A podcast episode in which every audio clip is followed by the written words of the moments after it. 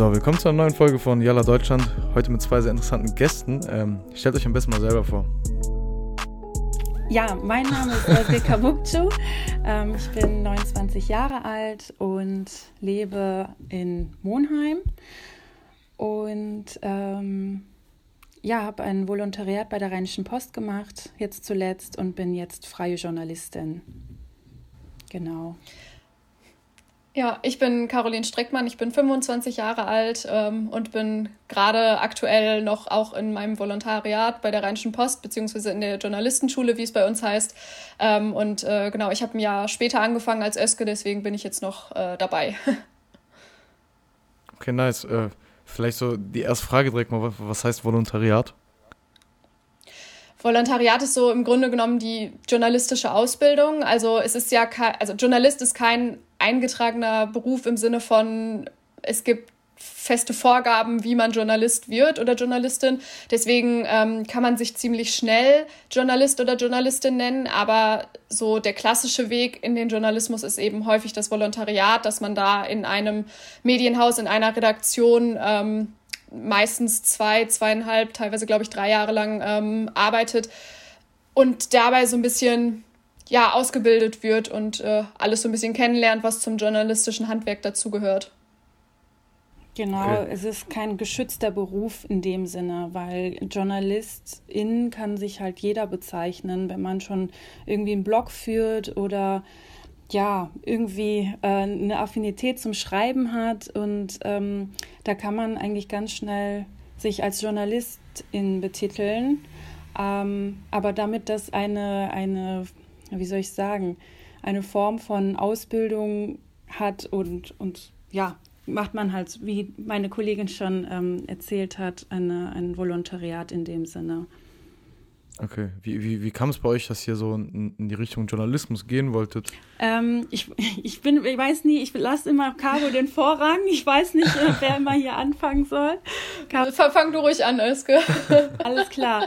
Ähm, Genau, äh, wie, wie, wird, wie ich zum Journal zu, zu Journalistin geworden bin, ne? fragtest du. Ja, also wie, wie, du, zu, wie du dich entschlossen hast, diesen Weg zu gehen. Ähm. Äh, bei mir hat es tatsächlich ganz früh angefangen. Also ich habe, ähm, wir hatten schon in der Grundschule eine Kinderzeitung gemacht und da fand ich das schon total toll und ähm, ich fand das voll schön, dass man da sich mit Themen beschäftigen kann und ähm, dann danach in meinem Pflichtpraktikum, ich glaube, das war in der ich glaube, das macht man in der neunten Klasse in der Schulzeit. Ich weiß es gar nicht mehr so sehr. Aber schon da hatte ich das dann auch in einem kleinen ähm, Fernseher gemacht. Das war damals NRW TV.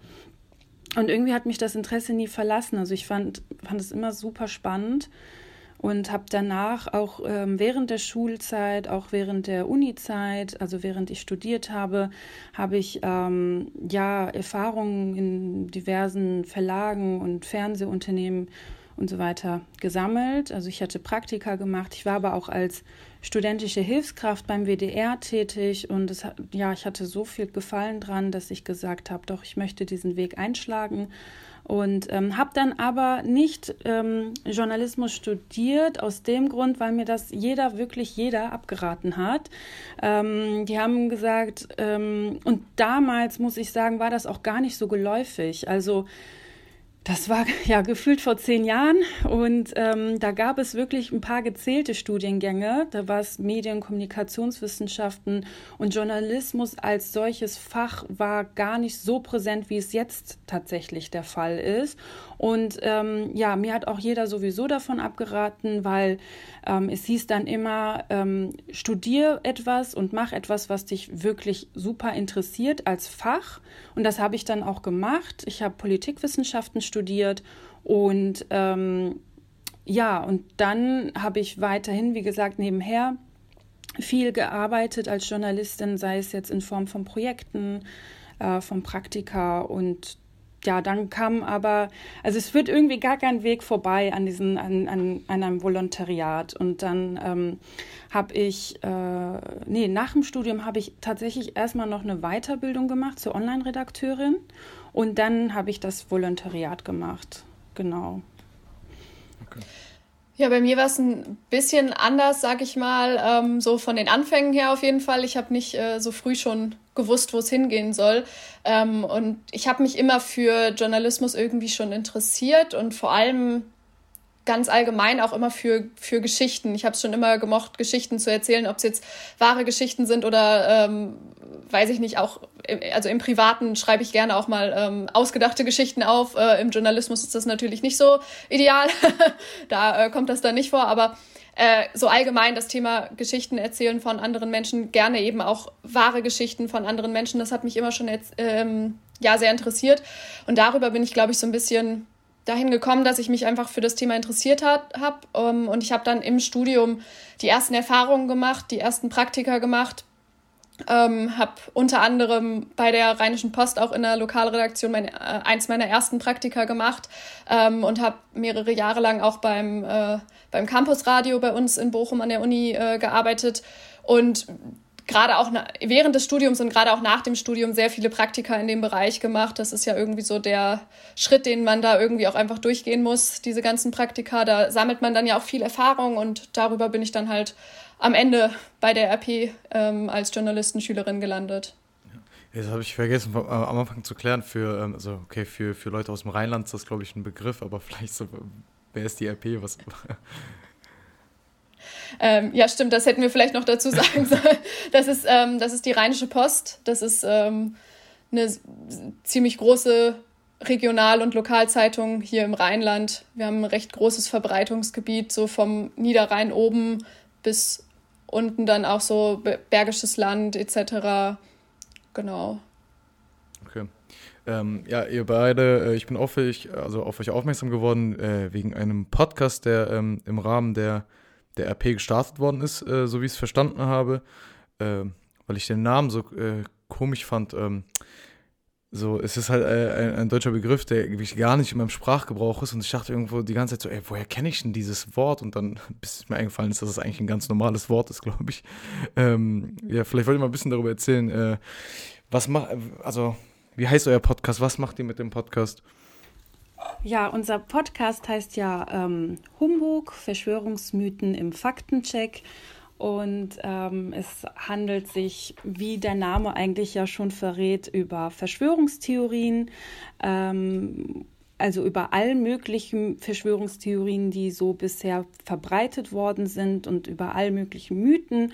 Und die möchten wir entlarven. Also unsere Aufgabe ist es tatsächlich, dass wir ähm, uns die Theorien anschauen äh, dem auf den Grund gehen, ähm, gucken, was wird behauptet, ähm, wie stark ist die Theorie überhaupt verbreitet, was ist dran und ähm, ziehen dann natürlich ähm, ja, Experten heran und sprechen mit diesen und ähm, entlarven letztendlich diese Verschwörungstheorien. Okay, nice. Äh, wie, wie hat das Ganze gestartet? Also Wurde das irgendwie vorgegeben? Habt ihr euch selber dafür interessiert? Ähm, ich, ich habe eben schon gesagt, ich hatte verschiedene PodcasterInnen schon zu Gast hier, aber das sind ja meistens Leute, die das irgendwie so solo gemacht haben und diesmal hängt da ja irgendwie äh, ein, ein Unternehmen dran. Ich weiß nicht, ob man die RP als Unternehmen bezeichnen kann, aber. Äh, ja, Medienunternehmen, Verlag, äh, Medienverlag. Genau. Ne? Ja. ja. genau. Also ja. es, es war halt ähm, bei uns so, dass das Thema Humbug bzw. die Verschwörungstheorien ähm, als äh, so, ein, so ein Projekt für die Journalistenschule an uns rangetragen wurde äh, von der Chefredaktion. Ähm, und damit haben wir uns dann eine längere Zeit beschäftigt. Und anfangs war das alles im Print- und Online-Bereich nur. Da haben wir dann eben nach und nach alle möglichen Theorien abgehandelt und eben, wie Özge schon gesagt hat, uns angeschaut, was dahinter steckt, mit Experten dazu gesprochen. Ähm, und das waren eben wir alle Journalistenschüler und Journalistenschülerinnen der Rheinischen Post. Ähm, und dann war das Projekt insgesamt ganz gut ähm, angekommen, beziehungsweise das Interesse an dem Thema war einfach sehr groß, weil das ja auch ein sehr wichtiges, relevantes Thema ist, gerade auch in aktuellen Zeiten. Und dadurch wurde dann auch gesagt, dass wir das gerne auch noch ein bisschen erweitern würden, dass wir eben nicht nur unsere ähm, ja, Online- und Printleser und Leserinnen damit ansprechen möchten, sondern auch weitere ähm, Kreise ziehen möchten. Deswegen ähm, wurden solche Themen unter anderem auch auf Instagram und TikTok aufgegriffen und dann kam eben auch die Idee auf, dass wir daraus einen Podcast machen. Und dann haben, ähm, ja, im Grunde genommen Öske und ich uns zusammen noch mit einem anderen Kollegen, mit Carsten Fahrt, zusammengeschlossen und so das, das Hauptteam gebildet, ähm, das diesen Podcast organisiert und, und umgesetzt hat. Allerdings ist es natürlich auch so, wir haben in den einzelnen Folgen sprechen wir halt immer mit äh, den jeweiligen Kollegen und Kolleginnen, die ähm, sich mit dem jeweiligen Thema der jeweiligen Verschwörungstheorie auseinandergesetzt haben und darüber einen Artikel geschrieben haben. Die sind natürlich dann demnach auch ähm, ja, daran beteiligt an der Entstehung des Podcasts. Das ist halt eine Gemeinschaftssache von uns allen Journalisten, Schülerinnen und Journalisten, Schülerinnen bei der Rheinischen Post und zusätzlich natürlich mit Unterstützung aus anderen Redaktionen, Ressorts von uns. Unter anderem natürlich jetzt gerade für den Podcast sehr wichtig war auch einfach unsere Podcast-Redaktion, ähm, weil wir bei der Rheinischen Post nicht nur den Humbug-Podcast haben, das ist nicht der erste Podcast, den wir haben. Wir haben zum Beispiel auch einen täglichen Nachrichten-Podcast, den Aufwacher ähm, und noch ein paar andere Formate. Das heißt, da ist auch von den Kollegen äh, beziehungsweise den Kolleginnen aus dem Podcast-Team schon so eine gewisse Expertise gewesen, was das Thema Podcast angeht. Und damit konnten die uns dann unterstützen und uns sagen, wie wir das Ganze angehen sollen, uns da den Rücken stärken und ähm, ja, äh, Starthilfe geben und uns bei allem, bei allen Schritten unterstützen und zur Seite stehen. Nice. Ja, und wir hatten vielleicht auch ähm, Glück, ne, Caro und ich, weil ähm, ähm, so, so eine Station im Podcast-Team gab es ja bisher so nicht. Und es ähm, war dann so, dass es sich einfach so ergeben hat, dass wir dort ähm, praktisch eine Zeit lernen durften im Audience- und Podcast-Team. Und es hat sich dann auch irgendwie dann so ergeben, dass wir gesagt haben, hey, ähm, ja, wäre doch cool, wenn wir das Ganze irgendwie ins Leben rufen. Und ähm, das ist, interessiert ja auch so viele Leute. Und ähm, warum dann nicht noch ein Podcast dazu? Und ja, das ist draus geworden. nice. Äh, ihr, ihr, seid ja jetzt beide ähm, äh, ja, äh, noch in der Ausbildung oder äh, schon fertige JournalistInnen. Ähm, wie sieht das aus mit der, ich sag jetzt mal, mit der Wichtigkeit vom Podcast im, äh, ja, also jetzt im Verlagsgame, weil irgendwie jede, jede größere Zeitung hat ja mittlerweile einen ähm, und ein paar davon sind ja wirklich auch so die mit der dominierenden Podcast, gerade in Deutschland, sei es jetzt Zeitverbrechen zum Beispiel. Mhm. Ähm, und ähm, würdet ihr sagen, so man, das ist auch klar bemerkbar, dass sich irgendwie viele der, der neueren Generation irgendwie mehr für ähm, Podcasts interessieren und dass diese Art der Berichterstattung vielleicht sogar in der Zukunft noch größer sein wird, als sie jetzt schon ist? Ja, also man muss ja generell sagen, dass Journalismus sich in den letzten Jahren verändert. Gerade, gerade wir jetzt so, die von der Zeitung kommen, kriegen das natürlich mit, weil die klassische Printzeitung durchlebt schwere Zeiten, um es mal so zu sagen. Ähm, da sind natürlich Online-Formate sehr wichtig in allen möglichen Formen und Podcast ist eben auch so ein Format, das sich in den letzten Jahren immer weiter hervorgetan hat, das ähm, auch einfach sehr viel auf sehr viel Interesse stößt, weil viele Menschen dann sagen, dass sie es ganz angenehm finden, wenn sie nicht selber irgendwas lesen müssen, sondern das einfach schon, sage ich mal, präsentiert bekommen, wenn sie einfach nur zuhören müssen. Das ist äh, dann, es ist ja ähnlich, wie man es zum Beispiel beim Radio hat, nur das Podcast dann natürlich nochmal ein anderes Format ist und sich immer speziell auf ein Thema konzentriert etc. Da hat man dann ja auch nochmal ganz andere Möglichkeiten. Und ich denke einfach, dass Podcast in den letzten Jahren zu einer, als Format zu einer gewissen Größe gekommen ist, die man heutzutage nicht mehr, nicht mehr leugnen kann, sage ich mal. Ähm, so dass es halt schon sinnvoll ist für verschiedene Medienhäuser, verschiedene Redaktionen, sich damit eben auch zu beschäftigen, weil man damit dann eben auch, ähm, ja, auch eben äh, mehr Leute ansprechen kann als nur über klassische Online- oder Printformate. Und wir sehen das ja auch am, am Leseverhalten der jüngeren Generationen. Also es ist nun mal leider so, also ich bin tatsächlich noch ziemlich altmodisch, was das äh, betrifft. Ich habe noch ein paar Abonnements, was ähm, ja was Magazine und Zeitungen angeht, aber das ist halt wirklich ähm, leider die Seltenheit, dass das geschieht, weil viele halt ähm, viel online lesen, was jetzt auch nicht verkehrt ist. Ähm, ich lese auch viel online, auch über E-Paper und alles. Aber durch Social Media, glaube ich, hat sich das total gewandelt, weil wir bekommen durch Social Media, gerade durch TikTok und Instagram, wirklich in weniger kurzer Zeit so viel Informationen und ähm, wir brauchen ja einfach nur immer weiter zu swipen und sind dann schon auf dem aktuellsten Stand Zustand und das macht ja was mit einem. Und ähm, ich glaube, da ist es halt auch wichtig, dann auch die, die ähm, ja, junge Generation zu erreichen und ähm, ob es jetzt visuell ist, also Video ist auf alle Fälle stark nicht nur im Kommen, es ist schon da, es ist ähm, da und man muss das auch sehen und das auch nutzen. Also es sind verschiedene Formate und da muss man schon auch als, ich sag mal, ursprünglichen Zeitungsverlag oder hauptsächlich printorientierter Verlag ähm, schon mitgehen. Also Journalismus ist ständig im Wandel und ähm, wenn man da stehen bleibt, dann kann man eigentlich direkt einpacken und gehen. Und ähm, ja, deswegen haben wir auch diese neuen Formate natürlich. Also TikTok, ähm, da behandeln wir auch diese Humbug-Themen, aber wie auch schon meine Kollegin Caro gesagt hat, auch über einen Podcast oder auch, dass unsere Artikel teilweise sogar vorgelesen werden, weil wir immer merken, ähm, dass die Menschen, ja, sind halt sehr viel unterwegs und beschäftigt und das, das kommt denen eigentlich gelegen, weil man dann ähm, praktisch beim Autofahren einen Artikel sich vorlesen lassen kann oder einen Podcast hören kann, ähm, während man, weiß ich nicht, Geschirr oder, oder in der Küche was macht. Und ähm, das ist, denke ich, ähm, ja, nochmal so, so ein extra Service, was, was ganz gut ankommt. Ja, das habe ich auch schon äh, mehrmals thematisiert gehabt hier. Das ist ja echt so krasses, ähm, auch ich merke das auch bei mir selber, dass so die, die Aufmerk Aufmerksamkeitsspanne auf jeden Fall auch sehr, sehr gering ist mittlerweile. Ähm, und ähm, wie du das schon gesagt hast, bei TikTok jetzt vor allem durch den ganz neuesten Trend sind es ja wirklich so meistens so 10 bis 15 Sekunden Videos, die man sich anguckt und dann äh, weiter skippt oder, oder auch Insta-Stories liest man sich irgendwie so diese, diese ähm, Fact-Sheets oder so an, was sie dann erstellen. Ja. Das sind ja meistens auch nur ein, zwei Minuten und ähm, da finde ich aber den Ansatz bei euch sehr, sehr cool beim Podcast, weil ihr macht ja meistens so unter 10 Minuten äh, Folgen. So genau, richtig. Genau, ja. Also es sind, es sind, glaube ich, so um die fünf Minuten immer, weil, also, ne, mal mehr, mal weniger natürlich, weil man dann halt das Thema natürlich nicht unbedingt in der tiefsten Breite äh, behandelt hat, die es gibt. Gerade einige von den Verschwörungstheorien sind ja super komplex, aber wir brechen das halt bewusst runter auf diese plus minus fünf Minuten, damit eben die Hörer und Hörerinnen dann da auch recht schnell zum Kern der Sache kommen und äh, man sich nicht zu sehr aufhält mit, mit Sachen, die dann vielleicht schon wieder zu weit gehen, sondern dass man halt eben dieses, diese, dieses Ziel des Podcasts, nämlich jeweils die Verschwörungstheorie zu hinterblicken, sage ich mal, ähm, dass man das dann eben in kurzer Zeit abarbeiten kann, um eben nicht die Aufmerksamkeit der Hörer und Hörerinnen möglicherweise zu verlieren.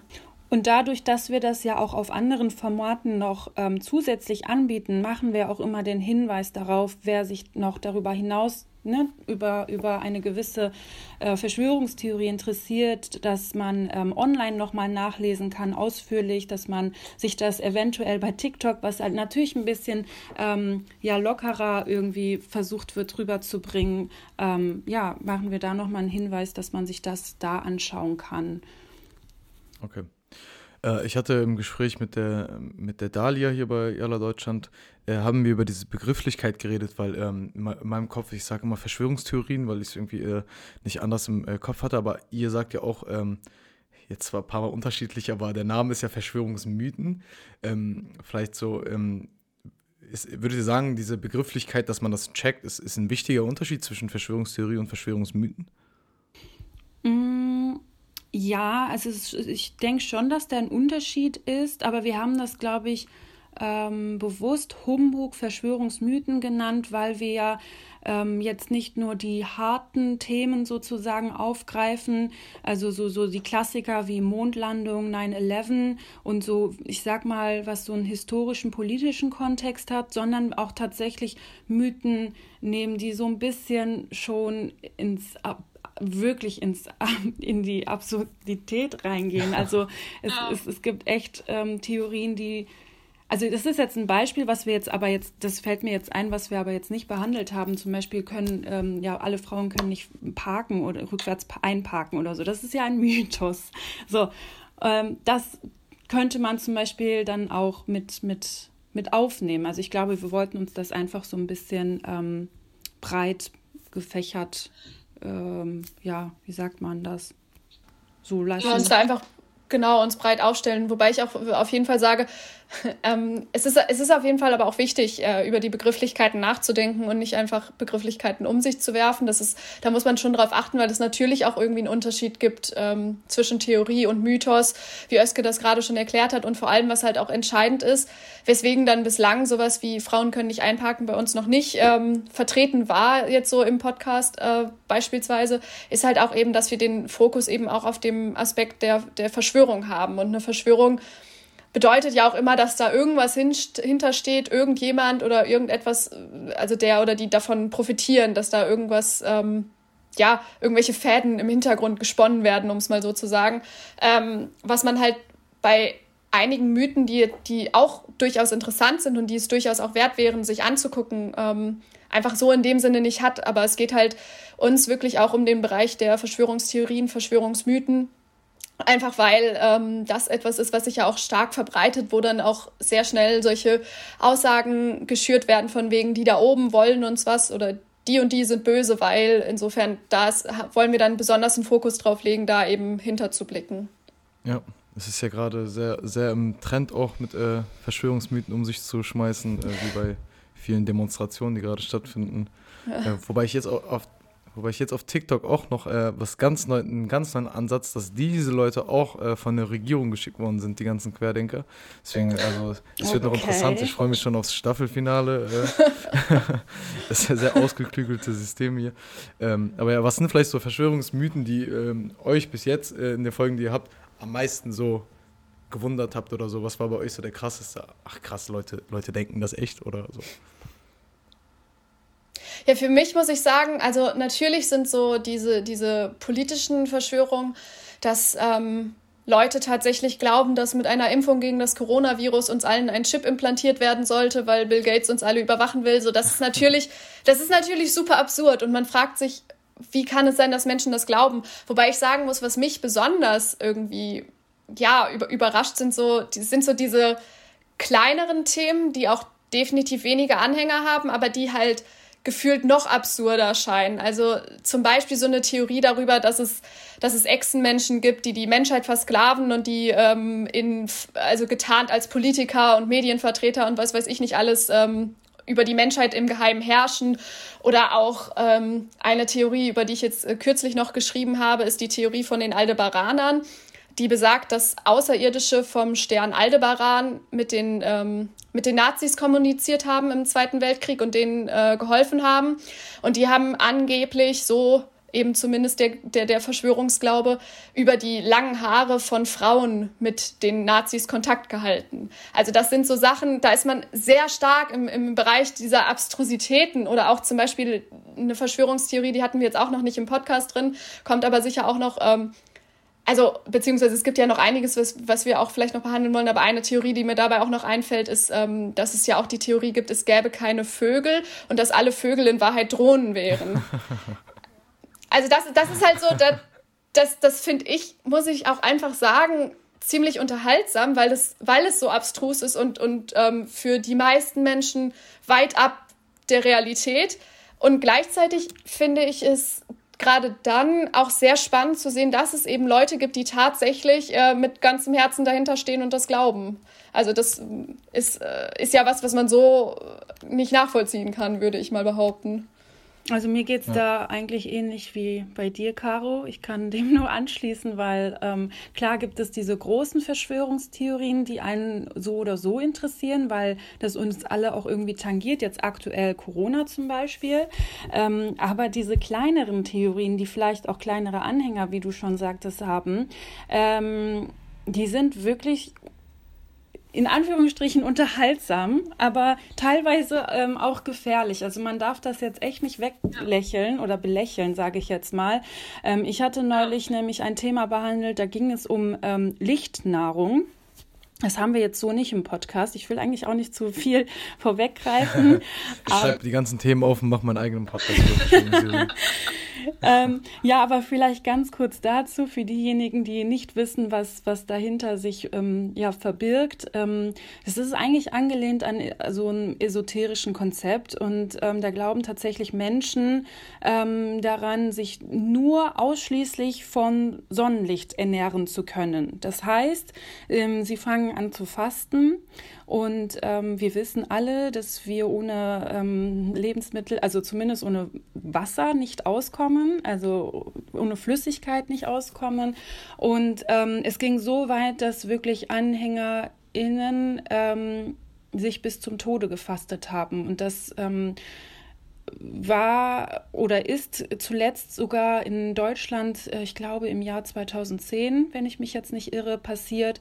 Da hat ein ja, eigentlich ein recht junger Typ, sage ich jetzt mal, hat sich ähm, damit ein bisschen befasst und ist ums Leben gekommen, was halt wirklich ähm, ja sehr schlimm ist. Also ne, Spaß hin oder her und ähm, es, es kann wirklich gefährlich werden. Und deswegen haben wir uns das ja auch auf, zur Aufgabe gemacht, wirklich ähm, auch ein bisschen, es ist schon ein Stück Aufklärungsarbeit, würde ich sogar behaupten. Okay.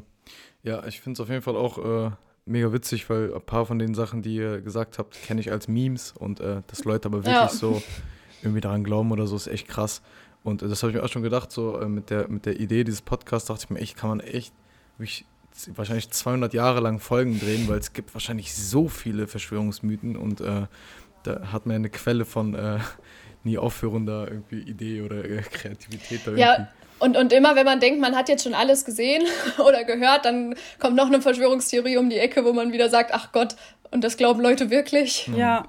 Ja, ich habe jetzt auch neulich äh, noch ein Thema behandelt, was mir gerade so einfällt, ist nämlich der Zahlencode, der äh, uns vor dem Coronavirus schützen soll. Und das ähm, reicht einfach aus, wenn man diese Zahl, diese Zahlenkombination auf einen, auf einen Zettel schreibt oder mit sich herumträgt oder sich an die Tür, also an die Haustür ähm, aufhängt, wie auch immer, ähm, dass man dann von dem Coronavirus geschützt ist. Und äh, ich meine, ähm, ja, was soll ich dazu sagen? Da, es ist das ist, das ist halt auch irgendwie so ein, das ist auch so ein gutes Beispiel für solch, also die, viele von den Theorien verleugnen ja auch einfach wissenschaftliche Erkenntnisse oder so auch den gesunden Menschenverstand im Grunde genommen. Und das ist es ja auch, ähm, was du gerade auch schon meintest, Eske, warum die ähm, Theorien da, oder Mythen dann eben auch gefährlich werden. Einfach weil die Wissenschaft oder ja eben auch einfach, wie gesagt, der gesunde Menschenverstand da geleugnet werden im Grunde genommen und man ähm, dann Dinge tut, von denen man eigentlich wissen müsste, dass, äh, dass man sie nicht tun sollte. Ja, ja. ja ich finde es auf jeden Fall auch sehr, sehr schwierige, schwieriges Thema, aber ähm, ich habe die Folge ist äh, wahrscheinlich, wenn diese Folge rauskommt, auch äh, veröffentlicht worden.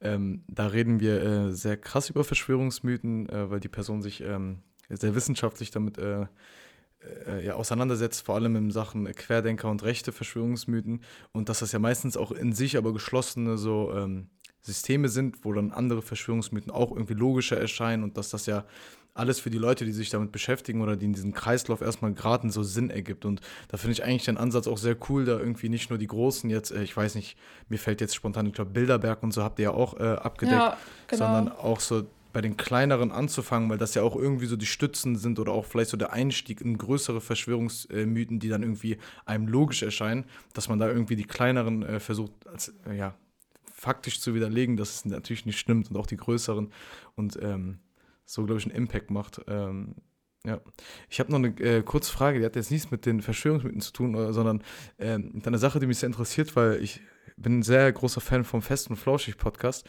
und ähm, da hat Jan Böhmermann auch erzählt irgendwie, dass er so damals so äh, seine erste große Bekanntheit durch Radiobeiträge bekommen hat. Und ich glaube, bei äh, Özge, bei dir auf Instagram hast du auch irgendwie einen Post gehabt, wo du gesagt hast, du hast einen Radioartikel gemacht und der wurde dann von verschiedenen Sendern ausgestrahlt. Und da habe ich mich gefragt, so, wie läuft dieses Prinzip Radio ab? Ähm, ich dachte immer, wenn du was bei Radio Köln machst, dann kommt das bei Radio Köln raus und nicht irgendwie, man macht zu Hause etwas und schickt das dann an Leute. Ach so, ähm, ja, also ich Genau, wir, wir, ich kann ja mal erklären, wie es bei mir war. Ich weiß nicht, ob es mhm. grundsätzlich so die Regel ist, aber ich hatte damals in der Uni-Zeit ein, ein Fach belegt, ähm, Radio machen oder sowas hieß das, ich weiß nicht mehr genau. Ähm, und das hat mir halt so gut gefallen. Natürlich haben wir am Ende des Seminars dann einen Beitrag abgeben müssen. Und das hat mir so gut gefallen, dass ich meinen Dozenten gefragt hatte, ob ich nicht freiwillig weiterhin ehrenamtlich oder wie auch immer in welcher Form ähm, arbeiten kann, sozusagen. Und ähm, das war dann auch. Ähm, ja, genau. Also der hatte kein Problem damit. Und dann habe ich ähm, das hieß Medienkompetenzcenter, das ähm, war im, im, Ruhrgebiet. Und dafür konnte ich dann zu verschiedenen Themen ähm, Radiobeiträge machen. Und ähm, die habe ich dann immer so gehalten, dass die eigentlich zur Lokalität gepasst haben. Sprich, wenn ich irgendwie, weiß ich nicht, damals ähm, Rebel Comedy ähm, äh, besucht hatte in Düsseldorf und, und ähm, da ging es auch um, um äh, das ist so lange her, ich muss echt mal überlegen. Aber das ging, glaube ich, auch um Rassismus und alles. Und da hatte ich ähm, das Publikum befragt und ähm, ja, und ähm, konnte das sozusagen ähm, als Beitrag an, an Düsseldorfer Sender sozusagen abgeben. Aber natürlich okay. mit Hilfe meines Dozenten, weil ich hatte nicht den direkten Kontakt, muss ich auch so jetzt sagen. Ne? Ähm, und, und der hat dann meine Beiträge praktisch an, an die Radiosender ähm, weitergeleitet, die es halt interessiert hat. Ich hatte auch, weil es halt im Ruhrpott war, dann viel in Essen und Duisburg gemacht und ähm, genau, die wurden dann nur in, zum Beispiel im Radio Essen ausgestrahlt. Okay, okay, cool. Gut zu wissen. Ja. äh, äh, gegen Ende frage ich meine Gäste immer so, was war das Letzte, was ähm, ihr dazugelernt habt? Es kann von einem Rezept zu einer Motivationseinstellung, Lebenseinstellung, äh, politisches Thema. So muss auch nichts Großes unbedingt sein. Was war das Letzte, was ihr gelernt habt? Oh, wow. Bezogen aufs Podcast oder allgemein? Nee, nee, generell allgemein fürs Leben. Ich finde es aber witzig, dass diese Frage die Leute immer am Ende so aus der Bahn wirft. Ja, total. jedes Mal bis jetzt. ja, es ist, eine, es ist eine sehr schwierige Frage. ja, weil ich finde, man, also gerade bei uns in unserem Job lernt man ja eigentlich jeden Tag was dazu, finde mhm. ich. Ähm, wir haben immer mit verschiedenen Menschen zu tun, mit verschiedenen Geschichten zu tun. Also deswegen ähm, machen wir das, glaube ich, auch. Mhm. Sonst. Ähm, ja, wenn man keine Begeisterung an das hätte, immer wirklich täglich was Neues zu lernen, dann wird das auch gar keinen Sinn machen. Aber ähm, was mich so komplett aus der Bahn geworfen hat, das ist schwierig, muss ich sagen. Muss, muss nicht mal sein. Also wir hatten auch Leute, ja, ich habe herausgefunden, dass dieses Rezept mit bisschen mehr Salz besser schmeckt. so. also, also was mir jetzt so einfällt, von wegen das Letzte, was ich gelernt habe, ich äh, bin gerade an einem Artikel dran ähm, darüber, dass es in der Corona-Zeit, ähm, dass anscheinend das Interesse am Angeln gestiegen ist und habe dafür jetzt äh, mit verschiedenen Angelvereinen und Angelverbänden gesprochen und äh, habe dadurch mehr übers Angeln gelernt, weil ich ehrlich gesagt mich vorher mit dem Angeln nie beschäftigt habe und äh, jetzt weiß, wie man zum Beispiel, wie, wie das zum Beispiel abläuft mit Angelprüfung und Fischereischein und allem. Das ist so, nice. glaube ich, das Letzte, was ich jetzt so gelernt habe, weil ich mich gerade noch, bevor wir jetzt hier äh, gesprochen haben, damit beschäftigt habe. Also ich habe jetzt letztens eine Selbsterkenntnis gehabt über mich, aber ich bin mir noch nicht sicher, ob ich äh, mit ja so, so sicher bin. ähm, und hm. zwar habe ich immer geglaubt oder ich glaube es zwar immer noch, dass ich eigentlich ganz gut in Anführungsstrichen ähm, zurechtkomme mit dieser ganzen Corona-Pandemie. Also viele tun sich ja schwer, ähm, damit nicht rausgehen zu können. Natürlich ist das schwierig, gar keine Frage. Also ich meine in dem Sinne, dass wir komplett ja praktisch fast schon abgeschottet sind, also vom sozialen Leben. Und ähm, dann habe ich an mir so Mikroaggressionen gemerkt und habe mich dann gefragt, kommt das jetzt mit dem Alter? Und dann hat meine Freundin gesagt, nein, das ist Corona. Glaub mir, das ist Corona. Und ich habe mich dann echt noch mal so hingesetzt und darüber nachgedacht und ich dachte mir, ja, weil ich bin sich ein super geduldiger Mensch und ähm, Wirklich. Und ähm, sehr ruhig und ähm, ja, dann passieren nun mal Sachen, wo man sich dann über sich selber ein bisschen erschrickt und denkt so, okay, jetzt müssen wir noch mal tief einatmen. Und ähm, was ja auch nicht witzig ist oder so. Also die ganze Situation ist einfach gerade schwierig und ist eine schwierige Lage. Ähm, ja. ja. Das ist ja, mir jetzt stimmt. spontan dazu eingefallen. Stimme ich auf jeden Fall zu. Und wir haben ja jetzt gelernt, man muss eine bestimmte Zahlen kommen, die an seine Tür machen, dann, dann geht der ganze Driss auch schneller vorbei. Ey, äh, vielen Dank dafür, dass ihr euch die Zeit genommen habt. Äh, Humbug Podcast alle abchecken auf, ich glaube, jede gängige ähm, Streaming-Plattform genau. mittlerweile. Richtig, genau. Genau. Ja, und äh, auf TikTok heißt ja auch einfach Humbug. Humbug, genau, oder einfach rp-online.de slash Humbug ähm, findet man eigentlich überall auf jeglichen genau. Streaming, Podcasts, Apps. Nice. Oder sonst eben auf TikTok, Rheinische Post ähm, oder Instagram etc. Da findet man das dann auch und da gibt es dann auch immer wieder Inhalte zu dem Thema. Okay, perfekt. Ja, dann wie gesagt, danke euch nochmal und äh, ich wünsche euch noch einen schönen Tag. danke gleichfalls. Ebenfalls. Ciao, ciao. Tschüss.